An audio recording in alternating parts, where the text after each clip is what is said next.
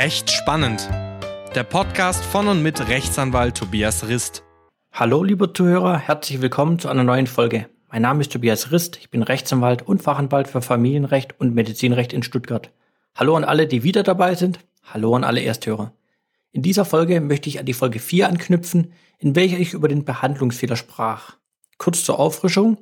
Ein Behandlungsfehler liegt vor, wenn der Arzt, die Ärztin von dem Standard der jeweiligen Facharztgruppe abgewichen ist und nicht nachvollziehbar eindeutig gegen bewährte ärztliche Behandlungsregeln oder gesicherte medizinische Erkenntnisse verstoßen hat. Grob ist ein Behandlungsfehler, der aus objektiver Sicht zum Zeitpunkt der Behandlung nicht mehr verständlich erscheint, weil er einem Arzt schlechterdings nicht unterlaufen darf. Achtung, hier nicht mit Fahrlässigkeit und Vorsatz verwechseln, auf die subjektive Vorwerfbarkeit im juristischen Sinne kommt es gerade nicht an. Auch auf das Ergebnis kommt es nicht an, sondern lediglich auf die Tätigkeit des Arztes. Bevor ich es vergesse, ich rede hier immer von Arzt und Ärztin, das gleiche gilt selbstverständlich auch für den zahnärztlichen Bereich. Ein Aufklärungsfehler liegt vor, wenn der Arzt ausreichende Zeit vor der Behandlung dem Patienten nicht oder zumindest nicht im Großen und Ganzen über den Eingriff, die damit verbundenen Risiken, die Behandlungsalternativen, die Behandlungsfolgen, die Nachbehandlung in einem Gespräch aufgeklärt hat. So, jetzt habe ich hoffentlich alle wieder eingefangen. Legen wir los. Ausgangspunkt ist also ein Behandlungsfehler, der zu einem Schaden geführt hat. Liegt weder ein Behandlungsfehler vor, noch ist der Schaden auf den Behandlungsfehler zurückzuführen, sind wir schon am Ende, der Patient bekommt nichts, der Arzt bzw. dessen Haftpflichtversicherung muss nichts zahlen. Liegt jedoch ein Behandlungsfehler vor, stehen dem Patienten Schadensersatzansprüche und ein angemessenes Schmerzensgeld zu. Wir Juristen sprechen hier von einem materiellen und immateriellen Schaden. Was ist jetzt ein Medizinschaden? Naja, das ist der Nachteil, der unmittelbar oder mittelbar Folge einer ärztlichen oder zahnärztlichen Behandlung ist. Sie merken, hier wird schon wieder die Kausalität betont. Der Schaden zeigt sich meist durch eine Verletzung der körperlichen Unversehrtheit, also eine Körperverletzung, oder in einer Gesundheitsschädigung, beispielsweise der Verletzung von Nerven, Organen etc. bei einer Behandlung. Er sollte auch von gewisser Dauer sein. Eine kurzfristige Erhöhung des Herzschlags reicht meist nicht aus für einen Behandlungsfehler und für einen Schaden. Okay, Schaden ist klar, aber welchen Zweck haben nunmehr die Ansprüche für den Patienten? Der Schaden liegt ja schon vor und ist nicht mehr rückgängig zu machen. Richtig, gut bemerkt. Zweck der Ansprüche ist der Ausgleich des zugefügten Nachteils. Also der Patient soll so dastehen, als wenn der Schaden nicht eingetreten wäre. Allerdings auch nicht besser also keine Teilhabe am Luxus, was oft gerade bei der Zahnarzthaftung Probleme hervorrufen kann. Stichwort, wer zahlt die Kosten der neuen Implantate des Nachbehandlers. Klingt alles etwas theoretisch, mal ein paar Beispiele, die natürlich nicht abschließend sind, sonst würde es eine sehr, sehr lange Folge, aber die in etwa zeigen, um was es geht. Zum mittelbaren materiellen Schaden, also dem Schadensersatz, zählen beispielsweise die Kosten für die fehlerhafte Behandlung, also meist die Gebühren des Arztes oder auch Heilbehandlungskosten, also Kosten für die Physio, Massage, Hilfsmittel, Fahrtkosten, auch Besuchskosten nahe Angehöriger oder Zuzahlung an die Kasse, aber auch vorgerichtliche Anwaltskosten. Wichtig, es müssen Kosten sein, die der Patient selbst tragen muss. Springt eine Versicherung ein oder die Krankenkasse oder Krankenversicherung, handelt es sich gerade nicht um einen Schaden, zumindest nicht direkt für den Patienten. Diesen Schaden könnte die Versicherung oder die Krankenkasse dann geltend machen, aber nicht der Patient. Zusammengefasst also Geld, das der Patient jetzt zahlen muss, was er aber unter normalen Umständen, also ohne den Behandlungsfehler, nicht gezahlt hätte. Entstehen beispielsweise ohne den Fehler Physiokosten, handelt es sich um sogenannte Sowieso-Kosten, die nicht zu erstatten sind. Nicht zu vernachlässigen sind auch dauerhafte materielle Schäden durch vermehrte Bedürfnisse des Patienten.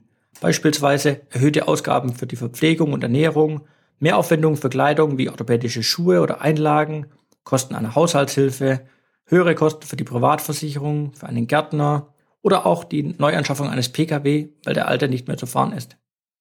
Neben diesen unmittelbaren Schäden kommen wir zu den mittelbaren Schäden des Patienten, beispielsweise Verdienstausfall oder entgangener Gewinn, den der Patient nachweisen müsste, weil er beispielsweise länger im Krankenhaus war und nicht arbeiten konnte. Hinzu kommen auch Schäden für Dritte, wie beispielsweise der Verlust von Unterhaltsansprüchen, Übernahme Beerdigungskosten etc. Diese Kosten werden dann meist beispielsweise beim Versterben des Patienten durch die Erben geltend gemacht. Kleine Neuerung. Seit Anfang 2017 gibt es für nahe Angehörige eines verstorbenen Patienten bei einem Behandlungsfehler auch das sogenannte Hinterbliebenengeld. Achtung! Das hat nichts mit einer Witwen- oder Waisenrente oder so zu tun, sondern es handelt sich um einen Einmalbetrag für den Verlust des nahen Angehörigen, der beispielsweise auch bei einem verschuldeten Verkehrsunfall zu zahlen ist. Diesmal grob zum Schadensersatz. Sie merken, das kann sehr viel abdecken und meist vergisst ohne entsprechende Beratung der Patient einiges, sodass das Geld auf dem Tisch liegen bleibt. Jetzt denken einige, ist ja toll, für die jetzigen Schäden bekomme ich Geld, aber was ist, wenn manche Schäden erst später entstehen? Typisches Beispiel ist die Arthrose, die erst im gehobenen Alter durch eine fehlerhafte Behandlung beispielsweise auftritt. Diese Ansprüche können durch einen sogenannten Feststellungsantrag geltend gemacht werden. Das bedeutet, der Fehler steht ja fest, er wurde bestätigt und der Schädiger muss für alle Folgekosten aufkommen, sofern sie auf den Behandlungsfehler zurückzuführen sind. Was oft natürlich ein enormes Streitpotenzial bietet.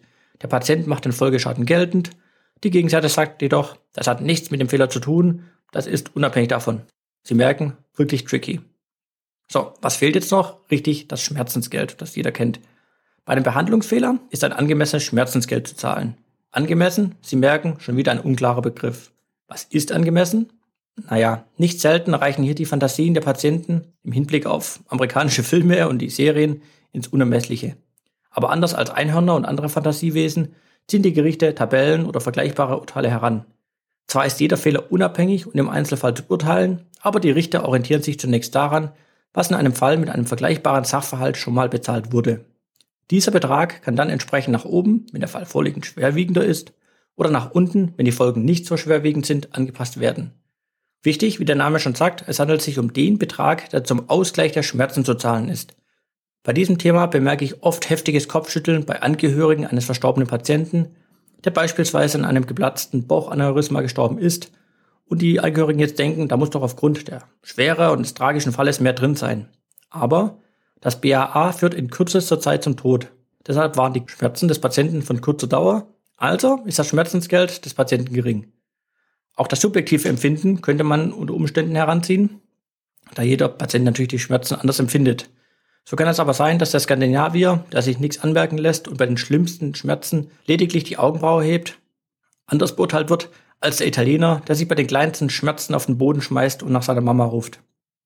Auch durfte klar sein, dass wir Männer Schmerzen anders empfinden als die Frauen. Sie wissen jetzt bestimmt, egal ob Zuhörerinnen oder Zuhörer, was ich meine und wovon ich spreche. Spaß beiseite. Es müssen objektiv messbare Schmerzen sein, die irgendwo auch dokumentiert oder festgehalten sind. Da dies im Einzelfall dann aber doch trotzdem schwer zu bemessen ist, fallen die Gerichte gern auf Pauschalen zurück, die schon mal ausgeurteilt worden sind. So, einiges erzählt, aber die Erfahrung zeigt, dass ohne konkrete Beratung entweder Geld auf dem Tisch liegen bleibt oder auch seitens der Versicherung oder der Ärzte zu viel bezahlt wird. Gerade das Verhandeln um die konkreten Beträge ist ein heiß umkämpftes Gebiet in der Gerichtsverhandlung, da gerade die Versicherung bei einem bestätigten Fehler, der dann unumkehrbar ist, keinen Cent zu viel bezahlen will, beziehungsweise der Patient sich nicht mit Peanuts abspeisen lassen will und auch sollte. Wer hierzu noch weitere Informationen benötigt, kann dies gerne auf meiner Homepage nachlesen, den Link gibt's hier in der Beschreibung. So, jetzt sage ich wieder einmal Danke fürs Zuhören und freue mich auf Rückmeldungen, Anregungen und Feedback per E-Mail oder auch Themenwünsche. Ich sage bis zum nächsten Mal, Ihr Rechtsanwalt Tobias Rist.